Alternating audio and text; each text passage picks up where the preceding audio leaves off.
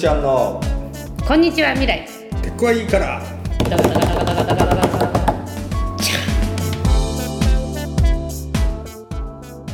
こんばんは未来。未 来なんでこんばんはというかなんでこんばんはというか、えー、今日はニューヨークの夜の雑踏からお届けしております。すごいおしゃれ。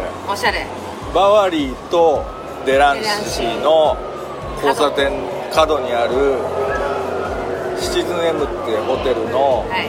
前がコミュニティスペースっぽくなってて、まあ、割となんかあのーどう言ったらいいんですかね。家のなさそうな人たちとかがねそそううなな人たちとかがいっぱいたむろしててここでタバコ吸ってるとどんどんたかられるっていうね。で今日はっていうかななんでニューヨークにいるかっていうと佐久間先生と、まあ、一緒にねメディア企業を回るっていう仕事をねやっておりますっていうふうなことで、まあでも今日はちょっとその話はおいおいということでそうだね。はい違うテーマでいきたいと思います。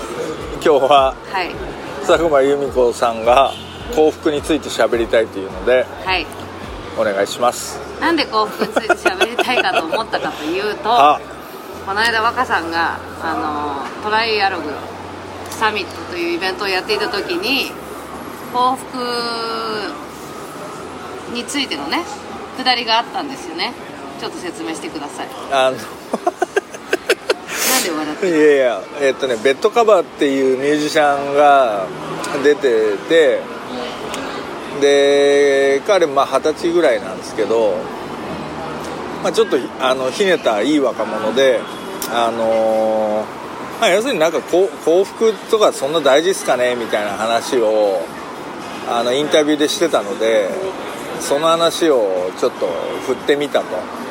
でね客席にも幸福ってそんな大事っすかねみたいな話をしたら結構なやつらが手を挙げたんだよね。ねえあれどれぐらいですかね？3分の1ぐらい？いやもっとじゃない。てか思ってた半分ぐらいは手を挙げてたような気がする。いやーなんか結構私それ衝撃で。うそれを見た時から次は絶対幸福の話をしようと思って。んなるほどね。はい。なんかそもそもう幸福になりたいかって言ってなりたいですって手を挙げるわけじゃない、ん。でその人たちは別にディスるつもりは全然ないんだけど、ん。その幸福って捉えどころがない。うんないね。ものなのにその捉えどころがないものを目標にできるっていうのがすごいなと思ってなるほどね。幸福っていうのは瞬間的に感じるものであって恒常的な継続的な幸福とかってないと思うんですよ。それいつからそう思ってる？うーん。結構子供の頃からそう？どうかな？いつ思ったかな？いやそれは多分大人になる過程でなんか大人になったら仕事とかあって悩みとかないみたいな像なかった？大人像。ああそうかもね。そうかもね。うん。なんかそれはまあ両親とかを見てたからかもしれないんだけど、淡々と会社行くみたいな。うんうん。だからなんかこう若い頃悶々とした感じとかは大人になったら解放されると思ってたのにところがどっこいされないから。そうだね。そうでされないしいつまでたってもされる様子もないから。それみんなそうなんだよなんかね。でそしたらねなんかその「それはピンヒールを履かない」っていうエッセイに書いたんですけど、うん。その若い女の子がそう言ったんですよ。若いっていうのは私より若いっていう意味だけど、うん。妹のように可愛がってる子が、うん。幸福その彼女は出産してでまあ自分が違う人間に生まれた生まれ変わったと思ってたわけ。でその時になんかこうでも子供を産んだら女は幸せに振る舞わなきゃいけないっていう。いうん。例えば今日は悪い日でも子供を産んで母になったのに幸せそうに振る舞わないといけないみたいなプレッシャーがあると、そうなんですか。あるか。うん、なんか公園とか行くとみんなが頑張って幸せそうにしてるというふうに彼女は思ったの。あなるほどね。なるほどね。でだからその幸せでないといけないみたいなその社会的プレッシャー何なんだっていう話をしてた時に、うその幸福っていうのは瞬間的に感じるものであってっていうことを言ったわけ。だから受け売りなんだけど。んあそれその確かにと思ってね。友達がね友言っ達がたっていうそうなんだろうねだからそのなんだろうな。うんだから俺が気になるのは、うん、特になんか企業とかがさやっぱりみんなが幸せになるのが大事じゃないですかみたいなことを言うのよ。言うんだ。なんかそういう話ってなんか聞くような気がしててでその時の幸せっていうのは何のこだからそれ分かんないじゃん。と、あ何言ってんだろうなっていう風な感じはずっとあるね。だから、うん。もっとさ具体的なことだったら分かるわけ。みんなが毎日ご飯を食べれるのがいいじゃないですか。だったら分かるじゃん。そうね。みんなが毎日仕事に行けるのがいいですよね。でも分かるじゃん。うん。具体性があるから。うでもそのみんなが幸せって言った途端になんかなんだろうな。すごい漠然としたものにみんながすがっているような。んそうなんだよ。だからう幸せになれるかもしれない。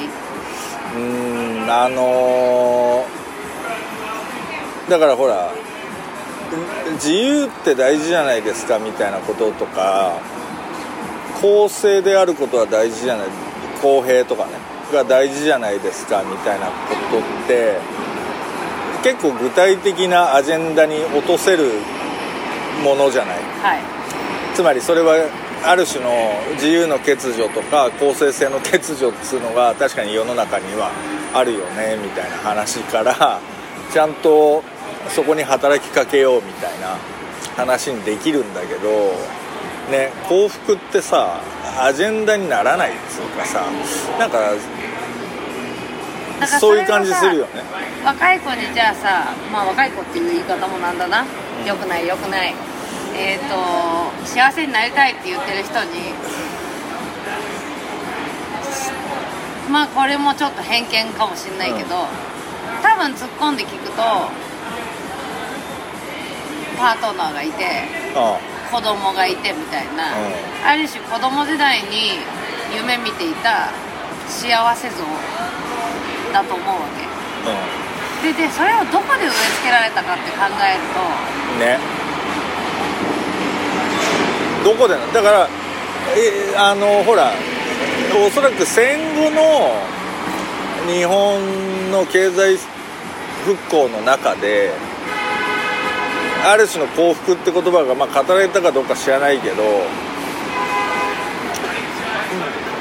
っていうのはまああったとしてそれをまあ分かり分かりやすい、まあ、少なくともみんな貧乏から脱却してちゃんと仕事をありついてあの家族作ってまあ戸建ての家持ってさ冷蔵庫とさ洗濯機となんだっけ三種の神器って何のことであテレビか。レビテレビ。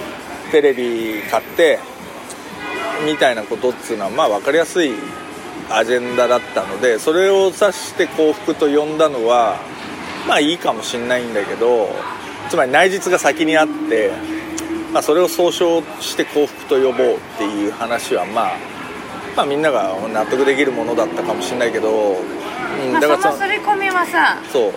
あったわけですよね私たちの世代とか特にね。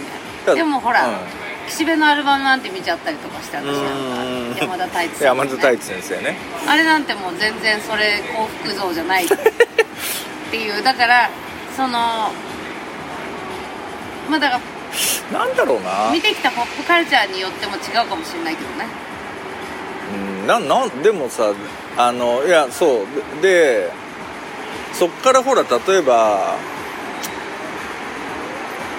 俺らの世代の体験で言うと体験つうかいろんな理念とかがほら戦後の理念が崩壊していくみたいなのがあってさはいはい。要するに校内暴力とか俺ら学生の頃流行った積み木学生でもねえや小学生の頃とか流行った積み木崩しとかさあったじゃん。だから要するに学校が崩壊していく家庭が崩壊していくみたいなのがあってそのそういう幸福な家庭像とかっていうものってさもうあんま機能してないねっていうのがあったような気がするんだけどそれがもう一回立ち上がってくんのかね？いやだからそこのさ崩壊っていうのはさ元がちゃんとしてるっていう前提で崩壊って呼んでるじゃない？あそうか。だけどそれって元からで良かったのかなっていう話になるじゃんその崩壊したと思ってたけどもともと崩壊してたかもしれないよ。えーだからそれはそうそう。いやだからもともと崩壊してたのかもしんないんだけどまあ要はでもほらみんなが合意できる夢が合意できる夢じゃなくなったっていう意味での崩壊ね。そうそう。だけどそれが合意できる夢は意外と脆かったっていう話でもあるし。そう。そう最初から成立してたんかっていうところなんでそう思ったかっていうとね、うほらメイクアメリカグレートアゲインっていうのあるじゃん。んありますね。でさってことはさ前提条件はグレートだったっていうところが前提条件。そうそうそうそうそう。でもじゃあグレートだったっていうのはいつの話っていう話になってくるとまた違ってくるわけですよ。でもアメリカがグレートだったのは少なくとも50年代はめっちゃグレートだったんそう。だけどそれろって白人にとってグレートだあったってい話。そりゃそうそうねそうそう。だからその白人以外の人にとっては別にグレートでもなんでもなななかったっていうね。そう。っていう意味でまあだからその全て幻想だよねって私は思うわけ。ひねてんすっごいなシシニカルな人みたいだけど、うん。でもほらめっちゃハッピーだから。そうハッピーなハッのはいいピーがデんだけどな。フォルトだから。ハッピーと幸せは違うん。だまあだからハッピーという瞬間的なことだから結果的にいつもハッピーってなりたいけどまあそんなわけはないよねもちろん、だけどまあデフォルトはハッピーお気楽だから。何でも最後はうまくいくと思ってるし、まあそうね。そう。心配してないっていう意味でね。うん、だからなんかほらわ結構わかんないのはなんか若い人って言い方がいいのかどうかわかんないんだけど意外と幸福ってものに対するなんつうの幻想みたいなものがなんかまだある感じがすするのがいや不思議というかだからそれどっかでもう一回立ち上がるんだよ。あのそれがいつだか俺分かんないんだけどその幸福絵の夢みたいな夢みたいな立ち上がってんじゃないの？だから実際。だからそれ何何がきっかけで立ち上がるのそれ？今があまりにも良くないからってこと？うんそうなんだと思うんですよね。その今があまりに良くないっていう時代のことかその人の心持ちがそうなのかわかんないんだけど、うん。幸福になりたいってことは幸福じゃない状態にあるっていうことじゃん。ああそうかそうかそうか。ね？そうするとあー。幸福じゃないとするとだからハッピネスの反対はアンハッピネスですよね。そうか。アンハッピネスはあるってことね。うん。でやっぱりさそれで立ち返っちゃうとそのメイクアメリカグレートアゲインの人たちっていうのはやっぱり今そのそれこそ最近私がすごい大注目してるさあの大統領候補のアンドリュー・ヤングさんっていうね、うん。ベーシックインカム提唱者がいるんだけどうん。ちょっと夢中なんだけど最近うん。彼に。で、まあ、だからベーシックインカムを彼が提唱してる理由っていうのはそういう移民排斥とかヘイトみたいなものが生まれる理由っていうのは、やっぱりみんながストレスアウトしてるからそうだね。そう考えると Make America Great Again もまあ分からなくもない。そりゃそうあの justify するつもりは全くないけれどもという意味でやっぱりその幸せへの欲望欲望絶望渇望うが立ち上がるとしたら再びね。やっぱりそういうことなんじゃない？ん、うん、だからその幸福っつうのが何を指してるかっていうことで言うとほら最近のさ例えばそのデジタルテクノロジーによる監視社会みたいな話あるじゃない。でそこで何がトレードオフになるのかっていうと安全と自由なわけね。うんうんでほら中国とかはある種幸福な監視社会って言われるわけ、はいはいはいでそれがポジティブに捉えられるのは非常にこう不安定な社会だったりとか安全でない社会っていうのが安全になるっていうところがさ非常にポジティブなわけですよ。でその自由なのか自由かもしくは安全を取るかっていう風な話のようにのところはあると思うわけ。そそれのある種のどっち取るんだっていう風な話ね。で自由は面倒くさいのでマジで。だから割と安全の方を取りたいっていう風な傾向は強くなってるだろうなっていう。要するに安全っつうのは例えばなんつうの？そんなに必死になって仕事を探さなくてもなんか生きていけるとかセーフティーじゃないんだね。セキュリティセキュリティだね。だから無駄に競争にさらされないとか、そういうことは、まあ大事にはなってきてるっつうかさっていう意味で、まあ、それその幸福っつうのがもしかしたら安全とかそのまあセキュリティか。セキュリそう考えるとだからさアメリカはさ本当に自由というものをそうそうそう。俺追求してできた国ですけど今ここねこんなあの環境音といううこんなウキウキしちゃってますけどん。これはお家のないか方々がかけてる愉快な音楽なんですけど、そのだからそういう意味で言うとアメリカなんてセキュリティなんてものはさん。ないからね。ない無に等しいっていう。だその分自由があるっていうふうなことでただ要するにそれ自体に、まあ、アメリカの人たちも疲れ始めてるし疲れ始めてんだよなそうだからもとももとメインストリームにいた人たちはやっぱり外国人とまあ女子供だよね。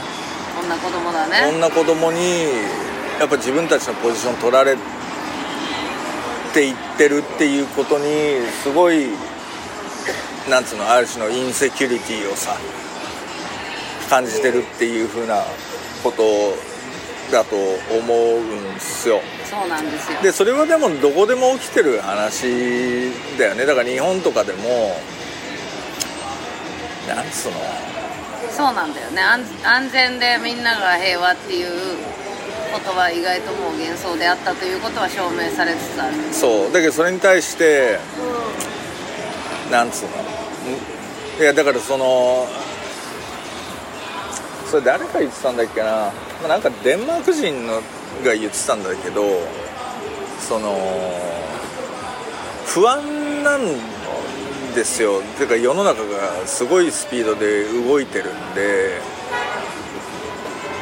だし今まで信じてたような雇用形態とか産業形態とかそういうものがその全部ダメになってきてる中でダメになってるっていうかまあ変更を余儀なくされてる中でみんながやっぱ自分たちの生活そのもの生活基盤そのものが何て言うんだろうな。こう不安にさらされてるのでそれってまあ普通に考えて恐怖なのででその恐怖が募っていくと社会不安になると。で必ず要するにスケープゴートがその見出される状況になって、まあ、それは必ず外国人だっていうさそれだから結構デンマークみたいな国ですらそうなんだ外国人の排斥みたいな話つなってそそれの根底にあるのはやっぱり一種の不安だっていう話はしててだからそれをどういうふうにこうマネージするのかと要するに行行政とかがっていうのは大問題だよなっていうふうなことは言ってて。まあ、だから不安のない社会を生きたいですかイエスだったら分かるよね。その幸福になりたいがイエスだと何言ってんねんって思っちゃうけどうん。うんね。そうそうそう。でもなんかもしかすると分かんない。だからそこで言ってる幸福っつうのは、まあ、ちょっと違うのかもしれないんだけどね。だから微妙だよね。だからそれもまあ。その不安を乗り乗り越えなきゃいけないっていう時になんつうんだろうな。でもほらじゃあさ、うん。個人の話に置き換えてみるとそのセキュリティがいいっていうことで言ったら若さんだって、うん。セキュリティ求めてたらこんなことしてないよね。まあどうなんだろうな。うーんそうなんだけどね。多分うん分かんないただ中に、うん。さっきほら自由って面倒くさいんだよ。って言ってさ、うん。うん実際面倒くさいんだけど。でもそっちを選んじゃったよね。うんどっちかっていうと自由の方ね、うん。ここまでのところね。そうなそれでなんか2年ぐらい経ったら若さんが「俺やっぱ就職することにしたわ」とかなったらね思うだけ。うん。いやだからそのなんだろうなでもねあんまりね俺的にはね自由な方を選び取ったっていう感じもあんまりないんだけどね。俺はないな。うん。だからうん。ただすげえ不安定なのはそうなんだけどもういい加減20年とかその調子でやってるから慣れるよね。慣れるの。そうだからそんなに不安定でもないっていう感じはいやある不安ってさなんかまあ私はお気楽な性格なんであんま持たないんですけどうなんで持たないかっていうと、うん。不安になってもいいことないわけ一個も、んまあそりゃそうな。うでも老後とか不安なんない？ん、えだからそれ今不安に思ってなんかいいことあるの？あそれはねいいあれだね。だってそこまで生きるかもわかんない。そうなんだよ。そうそう。あのそうこの間ね俺が昔作った記事で俺が書いた記事じゃないんだけど編集した記事読んでたらあのドイツの2部リーグのサッカーチームの記事で今起きてないこと議論するのは意味がないみたいなこと言っててそれはそその問題が持ち上がった時に考えればいいっていう風な言い方をしてたわけ。だからそれはね結構プラグマチックないやもう本当そうですよ。私みんなに勧めたいこのメソッド。そうだよなだって今いや不安になってなんか解決するんだったらいくらでもなるよ。心配もするよいくらでも。そうなんだよな。でもしないから。でむしろマイナスの効果しか生まないから不安は。そうな。貯金してるでも。うーん。それ。あの全くしてなくもないけどそんな一生懸命もやってない。そうだよねいやだから俺とうんかもだって今が一番大切だもんいやそうだけどでも俺はコツコツ貯めてももう間に合わないって思ってるから一山当てるみたいなことを。それあれでしょ。なんかさ老後2000万いるよみたいな。その話その話。惑わされてるでしょ。惑わされてるっていうかそれで本当だと思うまあ日本でねずずっと住もうと思ったらそうかもだけどその前に地球破綻しちゃうかもしれないしさまあ、戦争になったりとかね。戦争になったり。だか今から何十年も後のことを心配しても本当に一つもいいことないから。いやその地球のヘルスとかは心配した方がいいよ。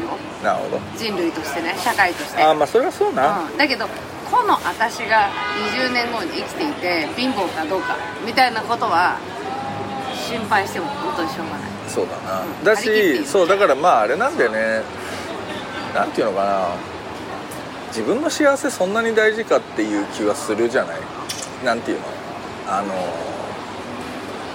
なんかほらそれ古いタイプの人間から言うとはしたない話じゃない？なんつうの、俺俺俺の幸せ。で俺の幸せみたいなことは言うなと。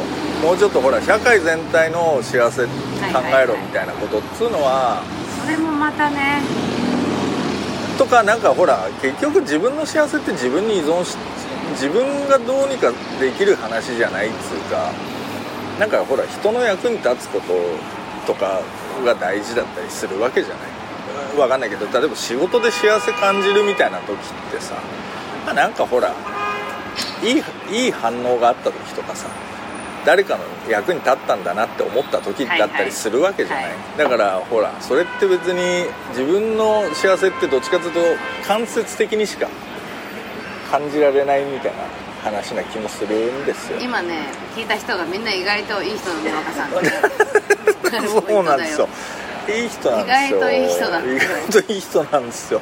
俺書かれたことあるわアンケートで。意外といい人ですね意外とまともな人だったっていやでもほら私が幸せって思うのはそんなたあの他者関係なくて本当にすっごい見た時とかそういう時だからね。あまあそうな。だからもうすごい自己中心なんだよね。あそう？でもさなそう？でもそこにはほらでも他者はいるんでつまり音楽作ってる人とかだからそこのそうね。関係性の問題じゃそうないねありがとう。いいもの見せてくれそうそうそう。てありがとうって思う。そう。だからなんかほらいいいい景色見て感動して幸せ感じるみたいなまあそういうのもあるとは思うんだけど俺はあんまりそういうのなんか別にあんまりピンとこないんだけどまあなんかやっぱり人との関わりの中で感じるものかな。でそれってほら自分の幸せ求めてやることでもねえだろうっていう風なそうねだから人の役に立つこともうちょっと考えた方がいいと思うんだけど。てかだからその先のこと考えないみたいな話とかっつうのもどっちかっつうとやっぱり日々をよよよく生きるというかさそういうことのような気がするわけ。いや先のことを心配するみたいな気持ちがメンタルヘルスとかに支障をきたしたりする理由になることもあるじゃない。うんそうそうだからみほら、まあ、こんにちは未来とか言っといてなんですがやっぱりほら未来っつうのが一種のオブセッションになっちゃうっていうのってマジ意味がないっつうか。またここでねさよなら方向に。えそうそうそう。いやでもなんかそれってほらなんていうのかな。今を生きられなくしちゃうわけ。つまりそれ今今っつうのが全部未来への投資だっていうふうに要するに先送りされていくんで幸せを感じる瞬間が実は持てないっていうのが未来っていうコンセプトのね実は結構でかいパラドックスなんですよ。今すごいいいまとめで。いいんじゃない、今日のポッドキャストはうーって言われてるしね、はい。ニューヨークにもう終われって。はい。というわけで、はい。じゃあ、はい。また。また来週。来週。再来週か。はいっす